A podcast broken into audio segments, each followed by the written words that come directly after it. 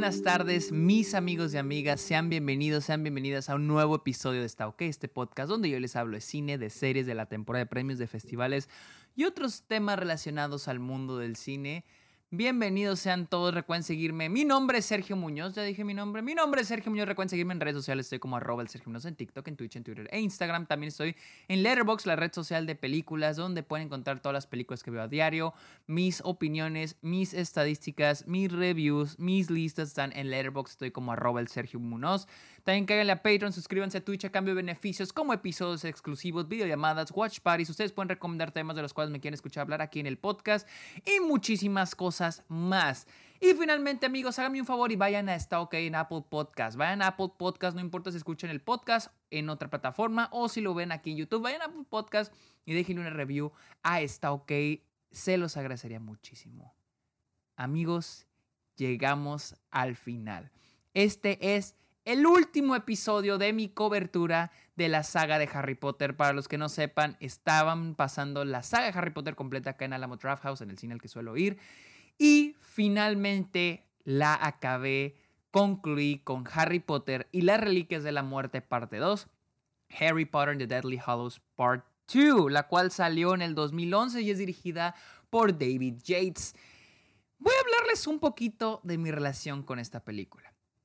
Esta película salió en el 2011. Yo siempre repito, digo y repito esto. Nunca he conocido un fan tan grande de Harry Potter como yo en esa época. Yo estaba loco Yo estaba enfermo de Harry Potter. Me mamaba Harry Potter.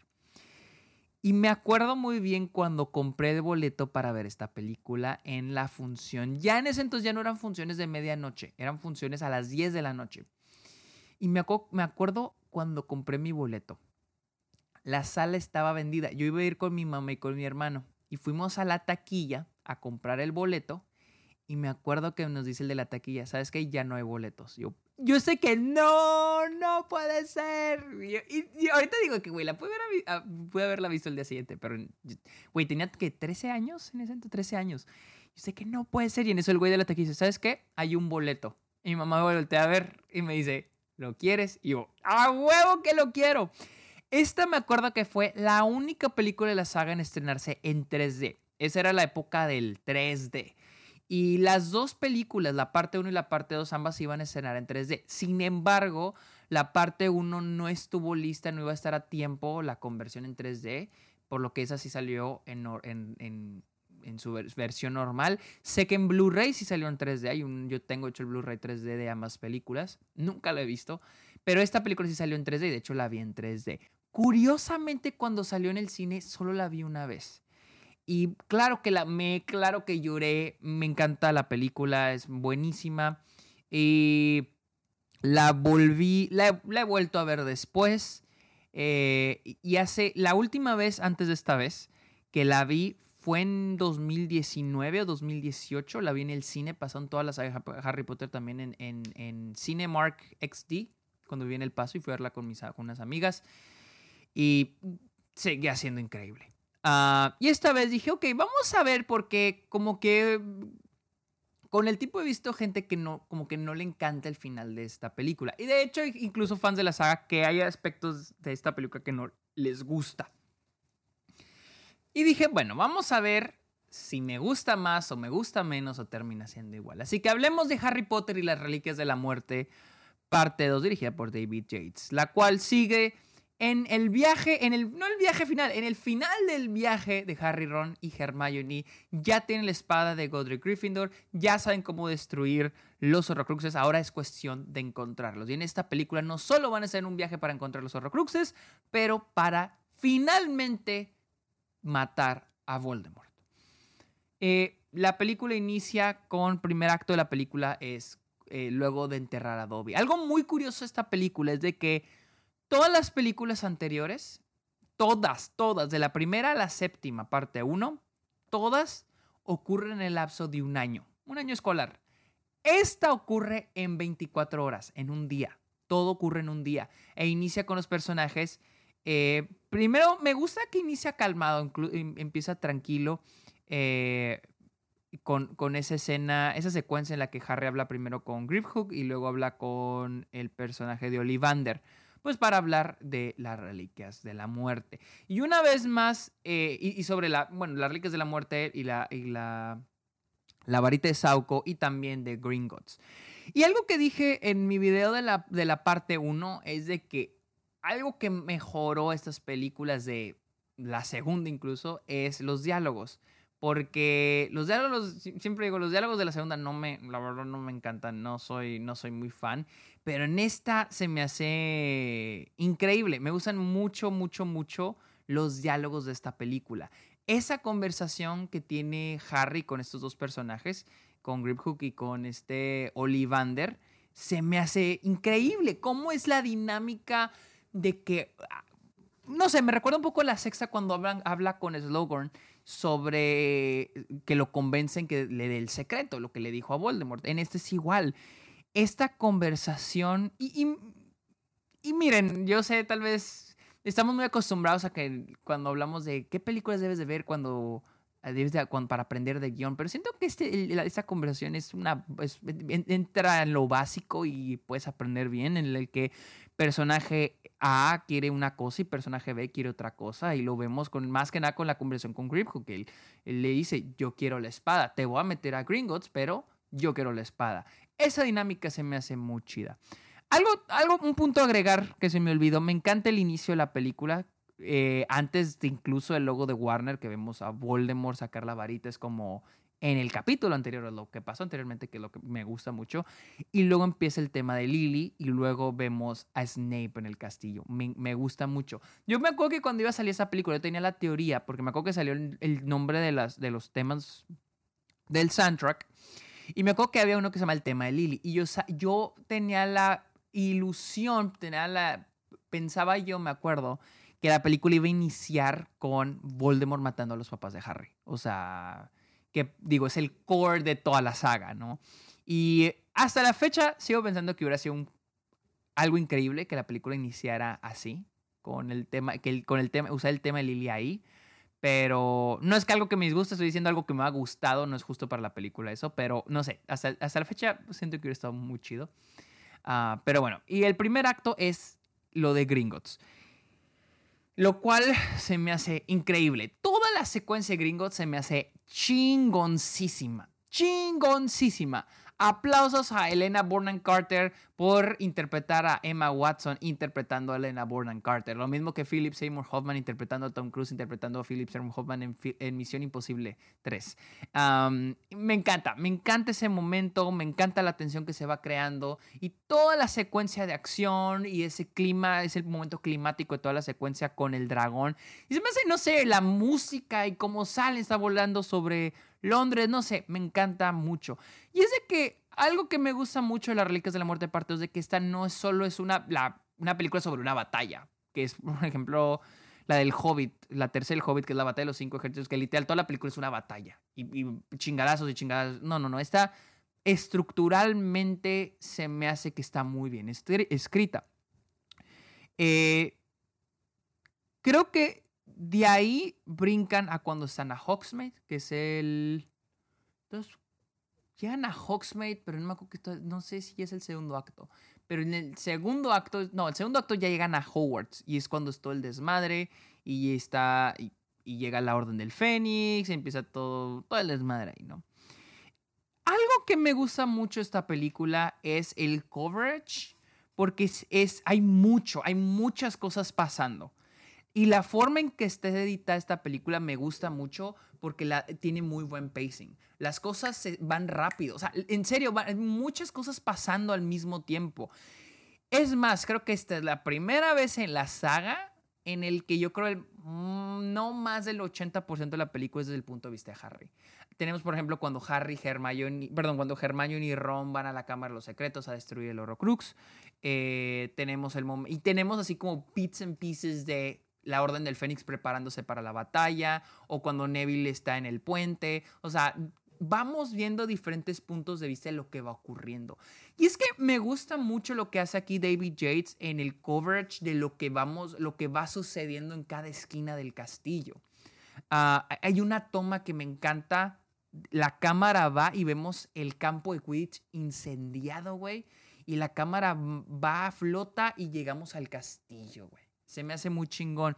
Y otra cosa es el trabajo de Stuart Craig en el diseño de producción, que me gusta mucho.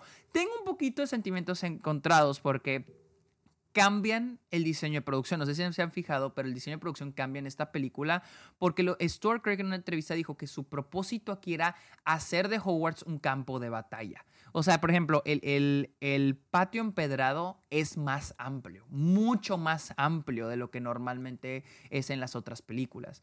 El, el acueducto es también muy amplio, es, es un puente casi gigante. De hecho, es la primera vez que estamos en ese acueducto en la saga. Es donde muere el dragón en la cuarta, pero es la primera vez donde vemos personajes caminando, que es donde es casi gran parte de la batalla. Y también el hecho de que han traído personajes, digo, se siente que la película también quiere dar un poquito de fanservice trayendo actores que no habían salido. Por ejemplo, la actriz que interpreta a, a la profesora Sprout nomás había salido en la segunda. La profesora Sprout nomás sale en la segunda, la actriz y nunca más vuelve a salir hasta en esta película. A la que interpreta a la a Madame Pomfrey sale nada más en la segunda, en la sexta y en esta. Vuelve, eh, vuelve Jim Broadman, Maggie Smith, no, Maggie Smith se la rifa también. Me encanta el eh, McGonagall. Siempre me encantó el personaje de, Maggie Smith. McGonagall porque tiene, ella tiene una presencia muy cabrona. ella es una de las mejores actrices británicas de todos los tiempos. Pero la presencia que ella tiene, a pesar de tener poquitas escenas, me encanta. Esa batalla, esa pequeña batalla que tiene con Snape se me hace increíble en el, en el segundo acto de la película. Y, me gusta también un poquito el, el, tono de la película, porque hay un tono trágico. O sea, o sea el hecho de ver a Hogwarts siendo destruido frente a nosotros. Hogwarts es un símbolo de infancia para muchos, no solo para los personajes, pero también para la audiencia. Y verlo destruido, la situación hasta donde escaló es excelente. Eh, se me hace un buen trabajo y les digo, el coverage que va haciendo David Yates con la película, con los personajes, con los lugares, lo que va ocurriendo, se me hace muy chingón. El midpoint de la película que es justo después de que destruyen eh, la diadema que, es en el, ¿cómo se llama? En el cuarto que viene y. Eh, hay un momento que me encanta, que es cuando Harry, Ron y Hermione van corriendo por el patio empedrado, destruido, hay muertos, hay un chingo de batalla, y donde está Lavender Brown muerta, que se la, le está, está, se la está comiendo, le está mordiendo este Greyback, o sea, esos momentos, o sea, ese momento, y tenemos la, la, el tema de Graveyard Apocalypse de, de Alexander Display, me encanta ese momento. O sea, y ese que la película, les digo, la, el cómo está editada para presentarte cómo se están preparando todos y la, y, toda, y la pelea que están llevando a cabo en cada rincón del castillo se me hace increíble. Eh, volviendo otra vez a lo del diseño de producción, les digo, siempre ando divagando, siempre ando en una cosa y la otra. Eh, el diseño de producción, les digo, tengo sentimientos encontrados porque hay unas modificaciones que no me encantan. Y una de ellas son las escaleras gigantes, las escaleras, las famosas escaleras movibles. Aquí no se mueven como para no hacernos sentir como que cambiaron todo el diseño de las escaleras, pero aquí son unas escaleras gigantes. Y entiendo el punto, son las, las escaleras están gigantísimas porque ahí lo van a hacer campo de batalla ahí se van a agarrar chingas. Y es muy dinámico, no sé, me, sí, la idea está chida. Pero como que hay lugares que dejan abandonados de otros, de, de, Hogwarts, como las escaleras. Las escaleras movibles no aparecen en esta película, pero tengo la sospecha de que son las mismas escaleras, pero cambiaron el diseño totalmente para que pues se haga una batalla ahí. Entiendo el propósito y por eso siento que tengo sentimientos encontrados.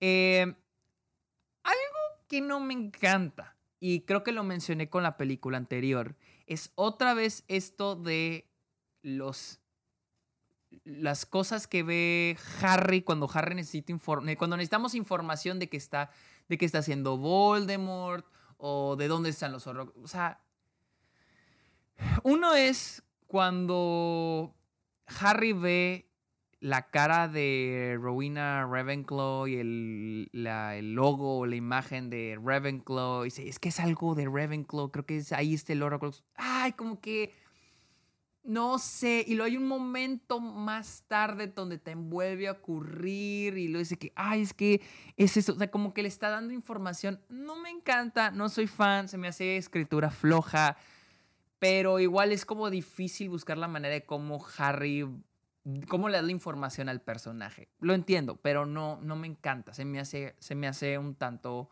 eh, flojo. Ese es el único pero que le tengo. Y me gusta que el segundo acto de la película pues es un poco de cómo se van preparando para la Se enfoca en cómo se van preparando la batalla. Les digo, ocurren muchas cosas al mismo tiempo. Y en ese segundo acto, antes del midpoint, es este...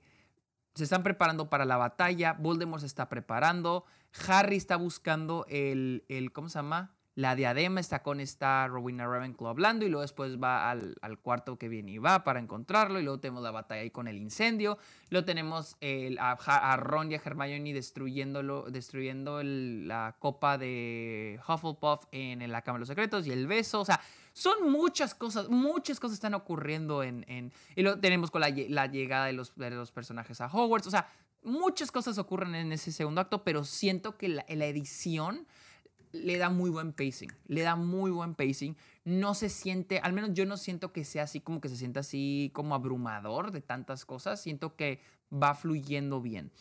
Eh, por cierto, el beso de Ron y Hermione, como que antes no me encantaba, como, que, como, que, de repente destruyen la copa y los se besan, pero después ya ahorita como que lo veo más, o sea, como que ahora lo compro más. Solamente a veces como que siento que neta, esta es la primera vez que se besan, pero igual, no sé, eh, está, está lindo. ¿Qué más?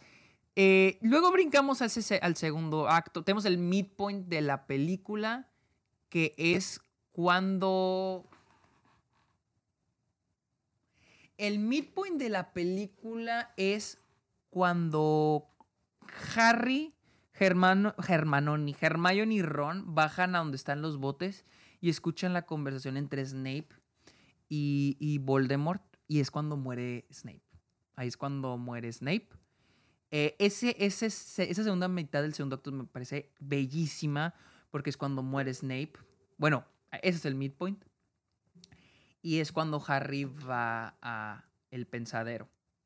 Es cuando va al pensadero. Antes de eso, es el punto bajo de, los, del personaje. Es cuando vemos los estragos. Cuando Voldemort dice que. De que en, eh, entierren a sus. No, eh, agarren a sus muertos, curen a sus heridos y entreguenme a Harry Potter. Esta es su última. Le voy a, hacer que mis tropas se retiren. Esta es la. Y tiene esta la última oportunidad. Ese es el, ese es el inicio del tercer. Del segundo acto. De la segunda mitad del segundo acto. Y es cuando Harry va al pensadero y tenemos esa increíble secuencia de, los secretos de Snape. Que sí entiendo, rompe muchas reglas del pensadero, por ejemplo, de cómo Snape ve cosas donde él no estuvo, cosas que le pasaron a Lily, pero no a él, o sea, él no está presente. Realmente no me importa porque es un gran momento, es un momento bellísimo y que está muy bien editado. Más que nada porque siento que ese momento es un momento que tiene que comunicar demasiado. Y siento que el haber editado esa madre ha de haber, ha de haber, eh, ha de haber sido una chinga. Haber editado esa madre ha de haber sido una pela, neta, cabrón. Eh, y de ahí es cuando tiene Harry esta realización, se da cuenta que tiene que morir. Se me hace increíble, no sé, se me hace gran parte de la historia ese de que nuestro protagonista tenga que morir y tenga que aceptar su muerte. Es un aspecto de, Harry Potter que me gusta mucho porque siempre lo hemos visto como ese personaje no va a morir. El personaje no va a morir, no va a morir, no va a morir. Es el protagonista, ¿cómo va a morir? Y ese momento de darnos, de, no solo Harry, pero nosotros como audiencia, darnos cuenta que el personaje llegó su hora de morir.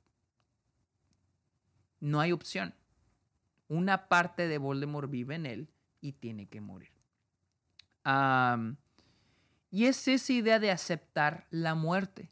Y es un poquito que va, esto va conectado también con, la, idea de las reliquias de la muerte, porque las reliquias de la muerte son artefactos usados por aquellos, creados por aquellos que le tenían miedo a la muerte, no querían morir. Y Harry no tiene otra opción más que aceptar la muerte. Eh, no sé, se me hace un aspecto muy bello de, de toda la saga. Y luego tenemos ese momento. Eh, hay un momento muy lindo en las escaleras donde Harry le dice a Ron y a Hermione que tiene que morir. Decirle a sus amigos, saben que tengo que morir. No, se me hace muy lindo ese momento. Y luego tenemos el momento de la piedra de la resurrección, que es cuando ve a sus, a sus papás. Y a Sirius y a Lupin, que acaba de morir. Puta, güey. E, esa escena siempre me ha desgarrado el alma. Cabrón. Siempre. Hay gente que llora con la parte de, de eh, la historia del príncipe, que así se llama el capítulo en el, libro, la parte de donde se nos muestra la historia de Snape. Uh, a mí, a mí el momento que me desgarra todo es la, la, la, escena de la piedra de resurrección, cuando tiene ese momento con sus papás. Es la primera, bueno, no, es la primera vez que habla con sus papás. Hubo un poquito eso en la cuarta, cuando aparecen por el, en el, cementerio, pero aquí es donde ahora sí habla con ellos y se me hace tan bello que hablen sobre la muerte. Una vez más, ustedes ven la escena y son muy pocos los diálogos que se intercambian los personajes. Y es ¿Qué se siente morir? Él es, Harry es esa incertidumbre, ¿qué se siente morir? Estoy a punto de morir, díganme, ¿qué se siente morir? Y lee que van a estar con él hasta el final. No sé, se me hace, se me hace una escena muy bellísima, muy linda, porque como dije ahorita, el core de toda la saga es la muerte de los papás de Harry, es el inciting incident de todo. Y él frente a frente con sus, con sus papás es un gran momento para el arco del personaje. O sea, es increíble. Y finalmente ese momento en, en, en, el, en, el, en el bosque, cuando tiene que enfrentar a Voldemort. Ni siquiera enfrentar a Voldemort, tiene que enfrentar a su muerte, porque Voldemort técnicamente va a ganar esa batalla. No hay ni batalla, Voldemort la va a ganar, pero es Harry enfrentándose a su propia muerte. Eh, ya ahí brincamos al momento con Dumbledore, que, fun fact, que no es muy fun, Michael Gambon, eh, que interpreta a Dumbledore, murió el día siguiente de, que vi la película. La neta, está interesante porque estaba viendo la película y dije, ¿quién será el siguiente actor que muera? Yo pensé, tocó madera, pensé que iba a ser Maggie Smith, eh, pero no, fue Michael Gambon. Y da una increíble actuación en esa, esa, escena se me hace bellísima. y, no sé, y, y trae mucho de la carisma de Dumbledore y la carisma que tiene esta película. Porque si hay una carisma y si hay un tono, les digo, hay un tono trágico, pero hay un tono también un poco carismático. Y siento que ese momento es el momento de esperanza, siento yo. Para mí ese momento donde está con Dumbledore en este... En, en King's Cross, no sé, la conversación se me hace muy bella. O sea, e, y esa, esa, esa decisión final que tiene Harry, si volver o quedarse. Lo único que no me gusta, y ahora sí soy muy picky de esa escena, es de que al final la escena termina con Dumbledore yéndose. Dumbledore le da la opción a Harry de quedarse o irse. Se puede quedar aquí, tomar un tren o puede volver a la vida. Tiene que decidir. Y me hubiera gustado ver más de esa decisión. Al, final de esa escena, la escena termina con Harry siendo ah, profesor, profesor, como que confundido y corta la escena él ya tendido así en el suelo cuando Voldemort lo, lo mató.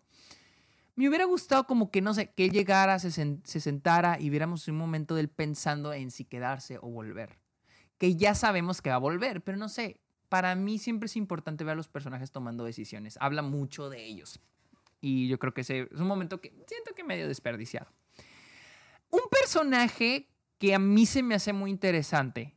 Hay dos personajes que son muy secundarios en esta saga que me parecen muy interesantes. Uno es Peter Pettigrew, interpretado por el gran Timothy Spall. Se me hace un personaje muy interesante por la historia detrás. Es un güey que, que traicionó a sus mejores amigos. No sé, se me hace algo tan interesante. Y el personaje de Narcisa Malfoy, interpretado por, por Helen McCrory, que, que, en paz descanse también. Se me hace un personaje tan, tan interesante también ella. el hecho de que su, lo único que quiere ella, su meta principal, es que Malfoy esté a salvo.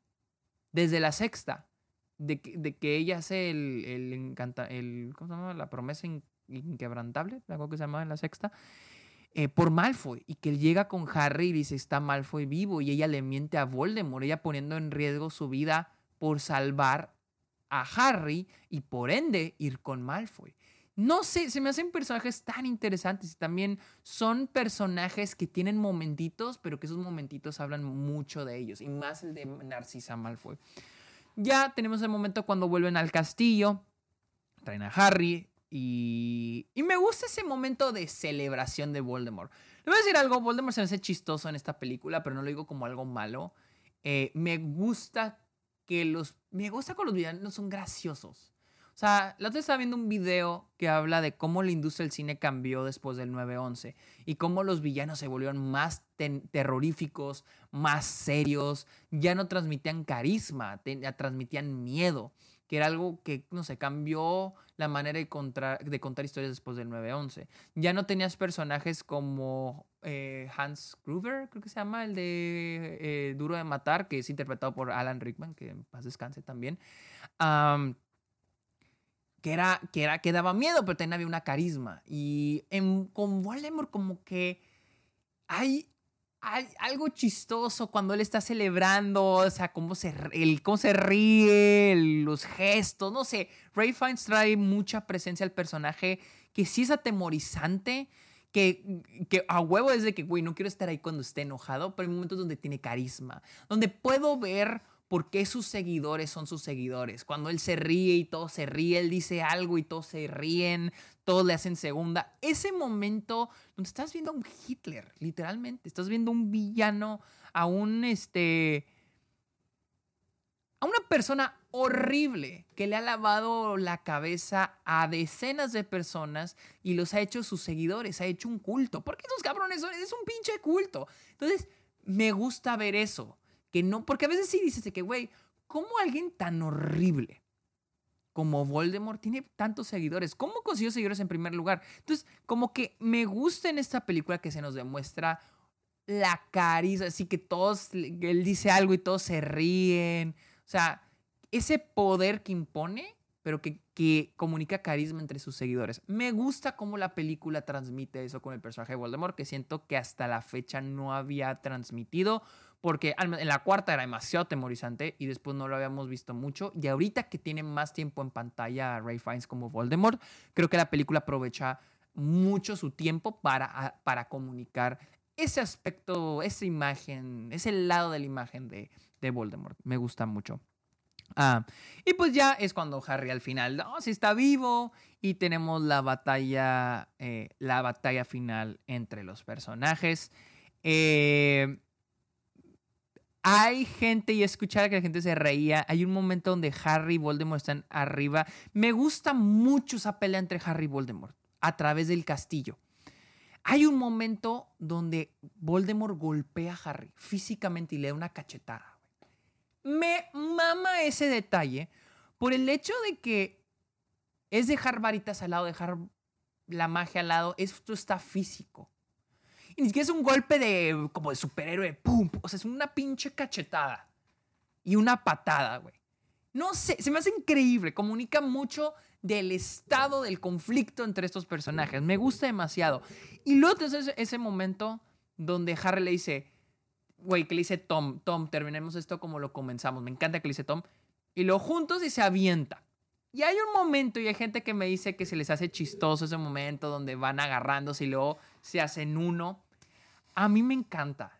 A mí me fascina, se me hace espectacular, veo la idea, me gusta la ejecución. Sí, los efectos visuales de la, de la, de la escena no son, han envejecido un poco porque está medio cabrón.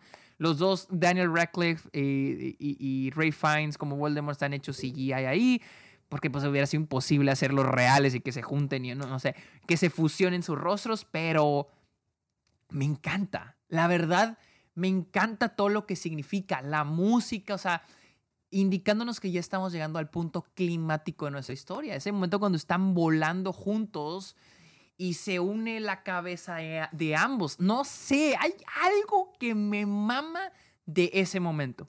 Y tenemos el momento cuando aterrizan y... Y ya, cuando, cuando Harry mata a Voldemort. Está un poco chistosón como la varita sale volando y Harry la agarra y lo Voldemort muere.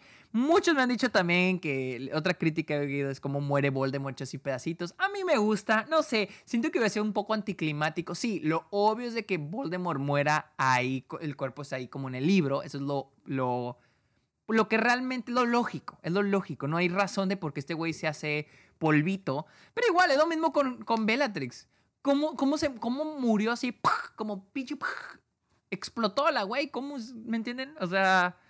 Creo que en el libro, no creo que, sí, que es, creo que es igual. Pero con Voldemort, para mí hubiera sido tan como que anticlimático el que de repente Voldemort hacia el cuerpo de Voldemort y están de que, ok, ¿qué hacemos? No, o sea, me gusta el que se haga polvo, que se haga cenizas. Y no sé, va un poco a esa idea de que el güey ha matado tantas personas que su su alma está tan desgarrada y al final es solo hacerse cenizas. Ya no hay nada en él, es hacer, está hecho cenizas el güey. Eh, no sé, a mí me gusta mucho. Eh, creo que un poquito lo que no me encanta es que muere Voldemort y de ahí brincamos. La siguiente toma es Neville y Luna eh, sentados juntos. Como que corta muy rápido a, allá todos bien, ya te se acabó todo esto, ya. O sea, sí, no, no me tienen que contestar de que, bueno, ¿y dónde quedan todos los mortífagos? ¿Los agarraron, los arrestaron? No, no, no me tienen que contestar eso, pero como que un momento de, de realización, me hubiera gustado ver un poquito de realización del personaje de esto ya acabó, ya se acabó esto. O sea, me hubiera gustado ver a Harry ahí cuando Voldemort se hace polvo o cenizas tener ese momento de realización de ya terminó. Y ahora sí a cortar a lo que sigue. No sé, así una toma, una toma me ha gustado. Eh, por cierto, hay, cierto hay, unos momentos, por me gusta cuando están todos corriendo el castillo y luego es muy hay momentos muy carismáticos, como cuando Neville le dice a Harry, ¿has visto a Luna? Quiero decirle, quiero decirle que la amo. Como que se me hace chistoso, porque, no sé, siento que es la misma película burlándose de sí misma por esta idea de que, ah, Ron y Hermione ya se besaron, y Harry y Ginny ya también se besaron, y Neville va a también decir que la... No sé, se me hace como que la película riéndose de sí misma. Eh, Maggie Smith con el diciéndole a Neville que hagan explotar el que pongan este bombas en el puente, el boom y luego que ponen el el, el, el este cosa más los encantamientos, los escudos, o sea, las estatuas, las estatuas no están en el libro, pero me encanta, o sea, se me hace muy chingón que hay un mecanismo de defensa del castillo, me gusta un chingo la idea. Todos esos detalles me gustan, me gustan bastante. Y no sé, hay un, hay un, este, creo que esta es la película de Harry Potter donde más notó fanservice, porque pues sí hay los momentos incluso muy icónicos del libro, eh, como el No My Daughter Bitch, You Bitch, eh, o por ejemplo, hay otro momento el always, cuando Snape dice always, o sea, pero están bien planteados y son, pues son, son necesarios para, para, para, la, lo que, para la, trama, para la historia de la película. Eh, ¿Qué más? Esta vez que la vi, me acuerdo que cuando la película salió, muchos de los fans de Harry Potter están furiosos. Incluso a mí me sacó de onda que tomaran esta decisión. El momento en el que Harry rompe la varita de Sauco y la avienta al abismo. Yo me acuerdo que la, porque en el libro, para los que se van, en el libro, si mal no, mal no recuerdo, él vuelve a poner la varita en, en la tumba de, de Dumbledore. Y la gente, me acuerdo que los fans están de que no mames, pero ¿por qué? ¿Por cómo la tiró? Pero, güey, esta es que la digo, es que es lo lógico. Este artefacto poderosísimo diseñado literalmente para matar gente. Ese es, para eso fue diseñado. En el, en el cuento de los tres hermanos te lo dicen. Esta madre fue hecha para que este güey se defendiera. Es para matar personas. Es un arma. Para mí, el que Harry rompa la varita. Güey, dejarle la tumba de Dumbledore para que otro fulano la agarre y haga desmanes otra vez. A mí, para mí se me hizo lo más sensato. Sí, para muchos es de que es que en el libro y dejarla, sí, que se sienta poético. Pues sí, pero lo lógico es de que el personaje se deshaga de esa chingadera. Y a mí me gustó. La verdad, sabes que la vi. Me gustó. Me, gustó la decisión. ¿Qué más? ¿Qué más? ¿Qué más? Hay este. El personaje de. Otra vez, los, los personajes de los Malfoy me encanta. Draco, Narcisa, Lucius, personajes tan miserables. El personaje de Lucius es un personaje tan miserable, pero me gusta mucho la condición en el que está. El personaje de Draco e, es un gran personaje por la situación en la que está, pero las decisiones que él va tomando. Él va a salvar a Harry, él salva a Harry. En la, en la película anterior, él, es quien salva a Harry. Y ahora Harry lo salva a él. No sé, hay algo poético entre, en estos personajes. Me gustan mucho los personajes de los, de los Malfoy. Otro personaje que me encanta es Aberforth, interpretado por Sarah Hines. Me encanta. Tiene poquitas escenas, pero me encanta la escena que tiene cuando llegan a, a Hogsmeade. Es un personaje que comunica la idea de que ya no hay esperanza, pero al mismo tiempo hay algo esperanzador es un personaje muy complejo y más después de que conocemos la historia de, de Dumbledore. Se me hace un personaje muy, muy interesante, el personaje de Aberforth. Y repito, ah, me gusta la idea y, creo que esta película, lo puse en Letterboxd, esta película fue hecha, fue de las últimas películas en las que los, los estudios sabían que a veces era bueno terminar las cosas, darle un final a las franquicias, a las sagas. Y, les digo, menciono todos estos personajes que se me hacen muy interesantes porque veo que ellos tienen sus propias vidas y sus propias metas y sus propios conflictos, pero no tenemos un spin-off de ellos, no tenemos una serie sobre ellos y está bien, no, no lo necesitamos. Así como están en la película, funcionan y transmiten lo que tienen que transmitir. Aberforth, Narcisa, Draco, Lucius, eh, todos estos personajes que son muy secundarios, pero que aportan demasiado a la historia principal. Eh, otra cosa más, el sonido lo mencioné en las Reliquias de la Muerte parte 1, el sonido es increíble también en esta, pero me sigue gustando más el de la parte 1, pero el sonido es asombroso aquí. Los efectos visuales, creo que esta es la película con los mejores efectos visuales de la, de la saga completa. Eh, y la banda sonora de Alexander Desplatz, bellísima. Eh, me encanta porque hay una combinación, pues tenemos el tema de Lily, que es un poquito, eh, se enfoca mucho el tema en el pasado de Harry, en su mamá, pero también el pasado de Snape. O sea, el tema de Lily para mí conecta a Snape y a Harry.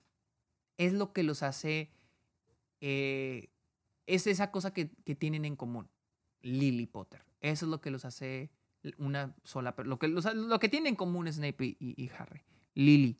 Y me gusta que Alexander Desplat este, explora eso con la música. También eh, los temas musicales que se enfocan en, en vaya, en, la batalla.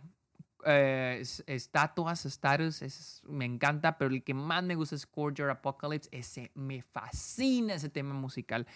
Y me gusta mucho que Alexander Desplat se despega mucho de lo que hace en la, película anterior. Este es un soundtrack completamente diferente. A pesar de que es Harry Potter y las Reliquias de la Muerte, a la parte uno le tiene una banda sonora y a la parte dos le tiene otra. O sea, no hay, es muy rara las similitudes que hay entre los dos soundtracks. Son muy diferentes. Y a mí me gusta me gusta que haya hecho eso Alexander Desplat.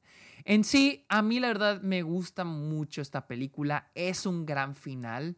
No solo es una batalla, pero es un viaje. Es un viaje final al mismo tiempo que cerramos el arco de nuestro personaje. Desde que la otra vez hablaba con una compañera de la escuela y ella decía es que Harry Potter es tan simple como la historia de un chavito, de un niño sin papás, vive una vida tan miserable pero que va a salir de su zona de confort para demostrar su valentía, para demostrar que es un verdadero Gryffindor, que es valiente, que, que, que él puede tener amigos, del poder de la amistad, del amor. Y ella me dijo, y esta es la gran diferencia que existe entre Harry y Voldemort. Voldemort es un personaje que se esconde entre las sombras y trabaja así de mata, hace cosas malas. No es solo hacer cosas malas, pero trabaja detrás de las sombras, tiene secuaces, pero no amigos. Harry no. Y la película y la saga de Harry Potter sobre eso, sobre este personaje que tiene que demostrar que es valiente, que es un verdadero Gryffindor, que es más que Voldemort, que hay más valentía en él que en Voldemort. Y yo creo que este es un gran final para la saga. Repito lo mismo que dije en Letterboxd, la, probablemente una de las últimas películas hechas en una época donde los estudios sabían que era bueno darle un final a las franquicias. Em, pero bueno, no sé, estaba pensando en darles mi top de las películas. Voy a dar mi rank de las películas, ya que este es el último episodio de mi cobertura. Eh, la película que menos me gustó, y les digo, no le voy a decir así, la que menos me gusta, pero la que menos me gustó en este, en este maratón. Tal vez la, la próxima vez que las vea, eh, cambie eso, pero la que menos me gustó, la que menos disfruté fue Harry Potter y la piedra filosofal. Por alguna razón no, no, es la que menos disfruté de la saga. No sé si fue porque la, la vi en el, no la vi en el cine, fue la única que no vi en el cine en esta ocasión.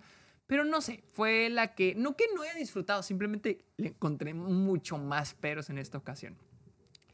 Después de esa, Harry Potter y la Cámara de los, Secretos, la Cámara de los Secretos, esa sin duda también me gustó más. Yo creo que van a estar muchos sorprendidos que, tenga esa en segundo lugar. Me, la disfruté más y le encontré más aciertos que a la Piedra Filosofal, pero también porque antes era mis menos favoritas y ahora es como que, no sé, ahora es como que, wow, me gustó más.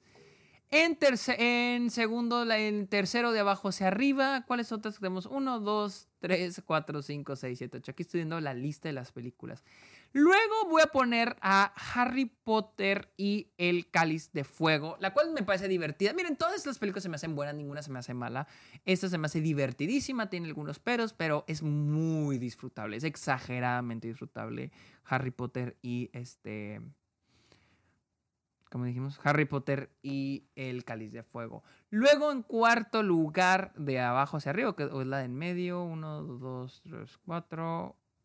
Sí, cuarto lugar de abajo hacia arriba, voy a poner a Harry Potter y las Reliquias de la Muerte, parte 2. La voy a poner aquí, a Harry Potter y las Reliquias de la Muerte, parte 2. Increíble película, tiene sus peros, pero se me hace eh, muy, muy buena. Sin embargo, pues ya escucharon mi opinión. Yo casi 42 minutos hablando de esto. Ya escucharon mi opinión. Mm, siento que la película no aporta tanto de manera temática como lo hacen las siguientes que voy a mencionar. En, en cuarto lugar, me quedan cuatro películas, ¿verdad? Eh, uno, dos, tres, cuatro películas. Ok, en cuarto lugar, ahora sí, en cuarto lugar voy a poner... Voy a poner a Harry Potter y el. Y, Harry Potter y el misterio del príncipe. En esta ocasión la voy a poner en cuarto lugar. Si es el cuarto lugar, cuarto lugar. Me gustó bastante. Le encontré algunos peros, pero me gusta demasiado. Les digo, es una película muy buena sobre amistad. Y la fotografía es asombrosa. Igual me tiene asombrosa fotografía. Ah, luego vamos a en tercer lugar, ahora sí, el top 3 de Harry Potter voy a poner, en tercer lugar voy a poner a Harry Potter y la Orden del Fénix. Curiosamente, a esta película la tenía en último lugar, pero en esta ocasión me sorprendió demasiado. Igual es una película sobre amistad que se maneja bastante, bastante bien. Me encantó el Cáliz de Fuego. En segundo lugar voy a poner a Harry Potter y el Prisionero Azkaban clásico de clásicos, todos la amamos, siempre así había sido mi favorita, pero ahora sí le tengo que dar el primer lugar a Harry Potter y las Reliquias de la Muerte, parte 1, la cual se me hizo increíble, una película muy emocional, no solo para los personajes, pero también para nosotros como audiencia. Les digo, es el punto más bajo narrativamente hablando de los personajes y la película lo explora muy bien. Amigos, Muchísimas gracias por haber visto este video y si vieron los anteriores también les agradezco por haber visto mi cobertura de la saga de Harry Potter. Eh, recuerden seguirme en redes sociales, estoy como arroba el Sergio Munoz. También cáiganle a Letterboxd, la red social de películas, donde pueden encontrar todo relacionado a películas. Estoy como arroba el Sergio Munoz. Cáiganle a Patreon, suscríbanse a Twitch, a cambio de beneficios exclusivos y déjenle una opinión a esta OK en Apple Podcast. Amigos, muchísimas gracias por escuchar este episodio. Que tengan muy bonito día. Bye.